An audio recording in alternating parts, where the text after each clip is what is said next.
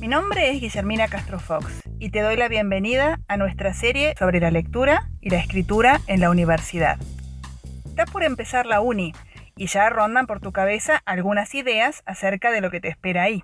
Seguramente sospechás que la lectura debe jugar un papel importante para poder aprender los contenidos de la carrera que elegiste. Claro que se espera que leas en la uni, pero hay una serie de mitos que circulan acerca de cómo y cuánto tienen que leer los estudiantes universitarios. ¿Querés conocerlos? Nos presentamos y te cuento. Mito número 1. No leo casi nada, por eso la lectura me cuesta.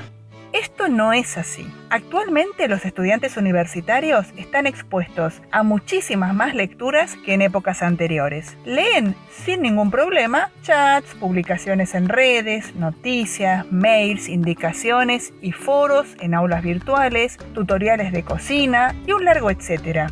Que no te convenzan quienes dicen que no lees. Puede ser que no hayas leído muchos textos de los que se usan para aprender, pero eso es otra cuestión, que en un ratito vamos a conversar.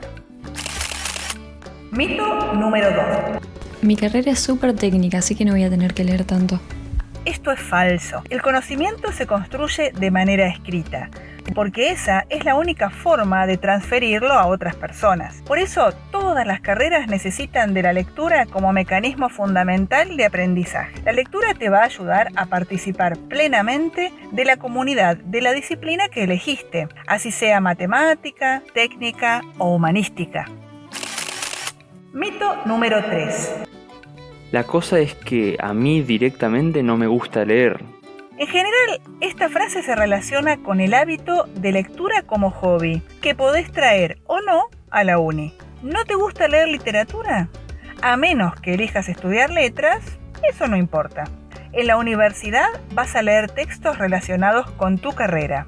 A medida que te vayas enganchando con los contenidos específicos, vas a leer cada vez más sin darte cuenta y vas a disfrutar de ir enterándote de cosas nuevas, de esas que de verdad te interesan. Mito número 4. Lo que pasa es que la escuela no me preparó como debía para leer textos de nivel universitario. Esta frase tiene parte de verdad. Es cierto que la escuela no prepara a nadie para leer textos universitarios, pero en realidad no tiene que hacerlo, no es su función. La escuela debe entrenarte en la lectura de textos de nivel secundario. Quienes te van a enseñar a leer textos universitarios son los mismos profes de la universidad, aunque a veces ni ellos mismos se den cuenta de que lo están haciendo. Cada vez que te piden que leas un texto, lo explican y lo discuten en clase, estás aprendiendo a leer para la universidad. Mito número 5. El problema que tengo es que los textos en la universidad son muy largos. Es cierto que los textos pueden ser más largos que en la escuela, pero eso no debería ser un problema. Largos o cortos, siempre hay que tener estrategias para que rinda la lectura que hacemos. En la universidad no se lee solo con los ojos. Lees con un papel y un avirome o un resaltador, o con el cursor en la pantalla cortando, pegando, subrayando.